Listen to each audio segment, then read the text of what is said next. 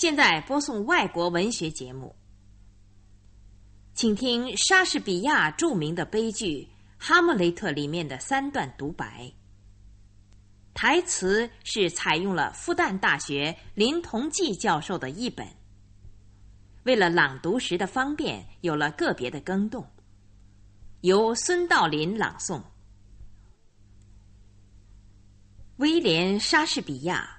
生于一五六四年，死于一六一六年，是欧洲文艺复兴时期英国著名的戏剧家。他生活和创作的时代，正是英国封建社会的经济基础趋于解体，资本主义生产方式迅速发展，社会生活动荡不安，社会思想发生巨大变化的时代。他的作品在一定程度上艺术的再现了资产阶级反封建的斗争，对资本主义原始积累时期的社会罪恶进行了揭露和批判。悲剧《哈姆雷特》写成于一六零一年，作者借古代丹麦王子哈姆雷特的遭遇。深刻的反映了当时英国的社会生活。莎士比亚笔下的丹麦王子哈姆雷特，是一个曾经在人文主义思潮的中心威登堡读过书的年轻人。他嫉恶如仇，雄心勃勃，立志改造罪恶的社会。然而，他的理想。遭到了沉重打击，父王突然去世，母亲又匆匆改嫁给了他的叔父。叔嫂结合，这在当时被认为是乱伦的行为。而这位人所不齿的叔父克洛迪斯，不仅霸占了王后，还夺去了理应归于哈姆雷特的王位。这一切。使哈姆雷特陷入了深深的痛苦之中。啊！但愿这块污点斑斑的肉体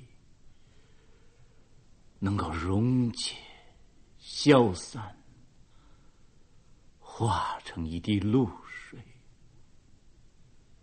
永在之中。但愿你没定下禁止自杀的森严戒律，上帝，上帝，世界上的种种事态，看来是多么令人厌倦、平淡、乏味、没价值。哼，去他的，去吧！简直是荒芜的原地，衰草不除，自然界腐朽败坏的东西霸占了全部。居然到了这个地步，死了仅仅两个月，不，还不到，两个月都不到。多么尽善尽美的国王，和这家伙相比。不就是太阳神比那妖头羊？他对母亲是多么的怜爱，天风吹到他脸上都嫌是太鲁莽天哪，不能让我忘掉吗？你看，他紧贴在他身上，就像吃到美味，食欲在亢进。可是不到一个月呀，别再想他了。脆弱，你的名字就是女人呢。就一个月前，他像尼欧贝那样的一个类人儿，跟随着可怜的父亲的遗体。那时候穿的那双鞋颜色还没褪掉，而他居然就是他！我的上帝，哪怕没有理性的畜生，哀伤也会长久些。嫁给了叔叔，父亲的兄弟。他比起父亲来，就像我比那大力神毫无相同之处。不到一个月，那假惺惺眼泪的盐巴粒儿还没有从他红肿的眼泡上掉下来，他竟就结婚成礼了。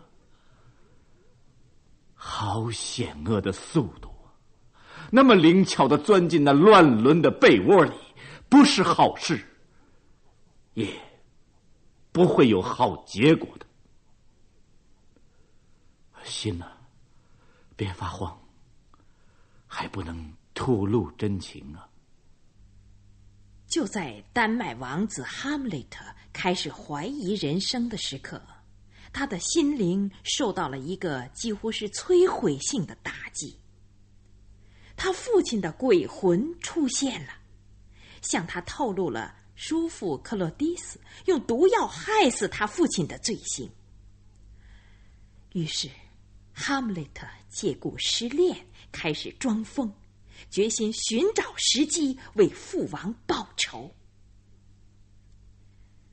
他的叔父克洛迪斯。不知道哈姆雷特真疯还是假疯，故意让哈姆雷特深深爱着的厄菲利亚来试探这位王子，而他们则躲在暗处偷听。存在还是毁灭，就这问题了。到底哪样算高贵？人在心中。容受那欺人命运的剑伤枪挑，还是拔起刀，向无边大海般的磨难搏斗去？一了百了，死去睡去，就此了事。一睡去，也就是说，结束了这心头苦痛。这肉体必然要承受的千百种惊骇震动，这倒是焚香祈求的好归宿。死去，睡去，睡去，也许梦去。唉，难处就在这儿了。因为摆脱了人生的骚乱纠缠，在那死的睡中，又会闯来什么梦？这不能不令人犹豫。正是这考虑，才使这苦难如此长拖下去啊！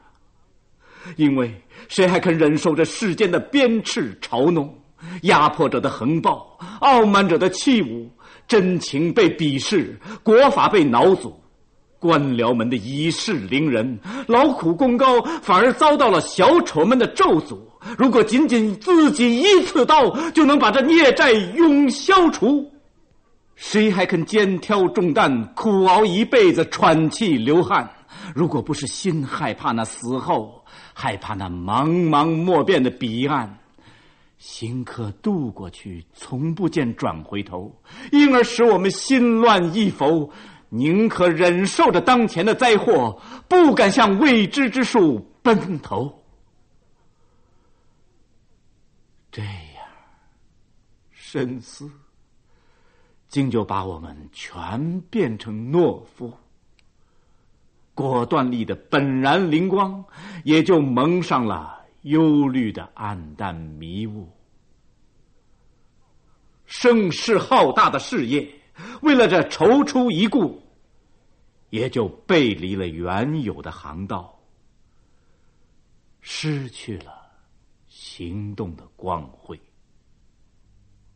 诡计多端的国王克洛迪斯，为了拔除眼中钉，决定让哈姆雷特到英国去。临走前，恰巧戏子们来到王宫。哈姆雷特授意他们演了一出有谋杀情节的戏，用来刺探国王的隐私。